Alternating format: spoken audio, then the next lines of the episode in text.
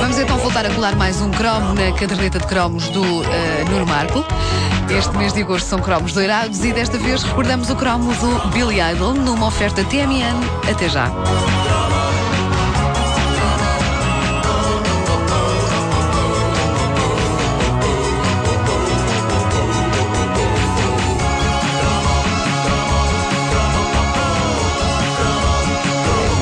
Pessoa sabe que ainda é jovem quando há um artista rock mais velho a cantar cantigas nostálgicas sobre uma idade que nós ainda nem sequer temos. Foi uma boa sensação na minha vida quando em 1986 saiu o álbum Whiplash Smile de Billy Idol. Eu tinha 15 anos e ali estava Billy Idol num teledisco a preto e branco tocando guitarra e cantando um clássico chamado Sweet Sixteen. Ah, pá. Sim, ainda, Lembro-me- hoje, ainda hoje sou fã de Billy Mas, Idol. mas não tinham essa coisa, pá, nunca mais tenho 16 Sim, para poder claro. cantar É verdade, isto, é de verdade. facto, não é? Uh, anything. E e porque achavas que aos 16 anos ias poder fazer muita coisa. Tudo. é? Afinal era tudo. É verdade, é Sofia, verdade. not. Ah, Billy Idol foi um herói das nossas juventudes, alguém que nós sonhávamos ser, mas que nunca conseguiríamos ser. Eu, pelo menos, sentia-me de um planeta diferente ao de Billy, porque o homem era punk, tinha um ar perigoso, mas todos nós queríamos ser como ele. E isso deprimia-me porque eu via como as minhas colegas de escola ficavam histéricas com Billy Idol. E se aquilo era o ideal de homem, como conseguiria eu lá chegar? Nem espetando o cabelo, nem espetando o cabelo.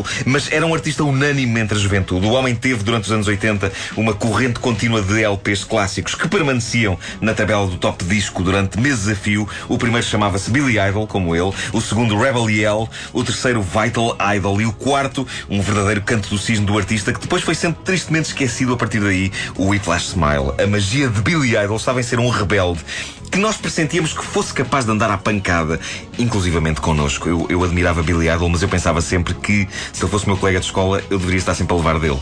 Eu estava sempre a levar dele. Mas era um rebelde, dizia eu, autor de vigorosas rocalhadas como Hot in the City. Sim. Hot in the City. Hot in the City. Tonight. Que era uma canção que tocava no filme Big, com Tom Hanks. Ah, pois era, pois era. Depois havia White Wedding. Sim, sim, sim, sim. Eu sonhava casar ao som de White Wedding.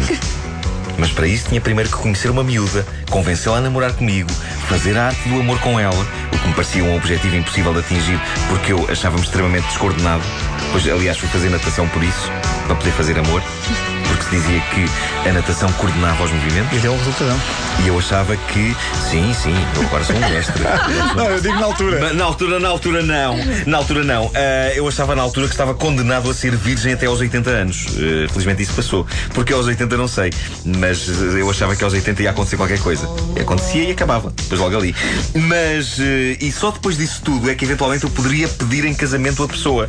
Mas eu queria casar ao som de White Wedding. Acabou por não acontecer, porque quando casei, a cagacei-me acabou por ser ao som de Kenny G.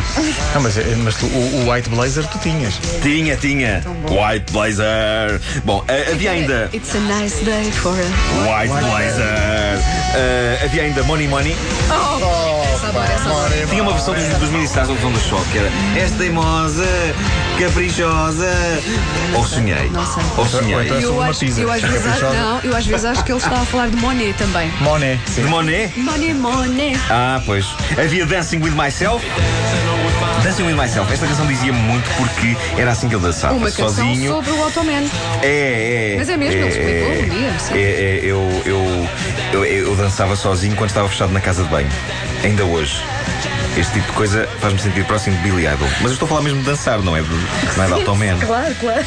Eu sou muito literal a analisar as canções. O que é que foi isto? Eu só dancei fora da casa de banho quando fui ao Dança Comigo. Não fui fazer nada. Vocês viram o que é que fiz no Dança Comigo? Foi bonito ou não foi? Mas este homem, como se vê pela amostra, estava constantemente a deitar cá para fora singles vigorosos de rock que faziam frente à supremacia de Brian Adams nas festas da escola. E depois tinha o lado introspectivo e meigo. Quantos slows não dancei, perdão, quantos slows não imaginei que dançava com raparigas nas festas da escola ao som de Eyes Without a Face. Sim, Les yeux sans visage. Que ele- havia esta parte em francês. Sim, sim. Sim, vídeo- Era uma canção. Era uma,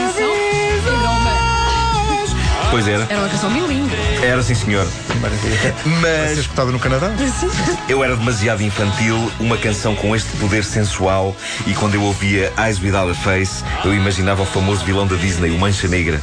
Tinha olhos e não tinha cara. Havia eu de engatar muita miúda com esta maneira de pensar. Que totó. As miúdas tipo, ah, vamos dançar e eu, vamos dançar esta canção sobre o Mancha Negra. Não há nenhuma sobre o morcego vermelho. E depois havia aquele que foi o último grande sucesso de Billy Idol, Sweet Sixteen.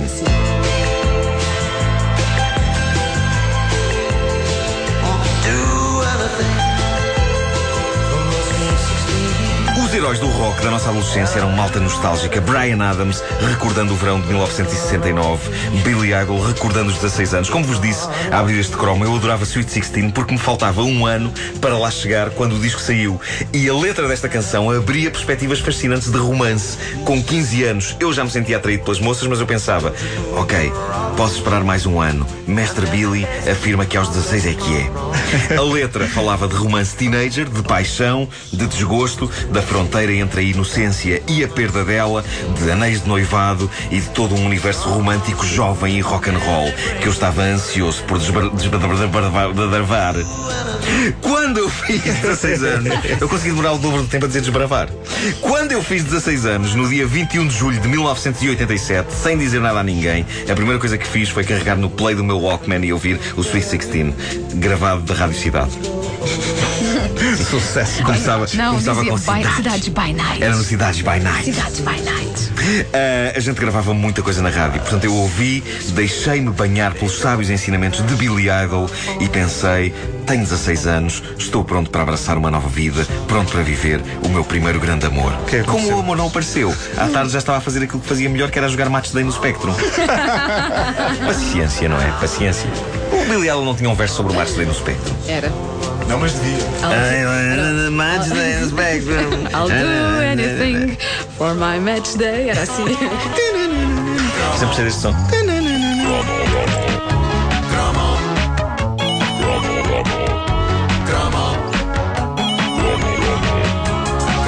Está recordado mais um cromo doirado na caderneta de cromos do Nuno Marco nas manhãs da comercial.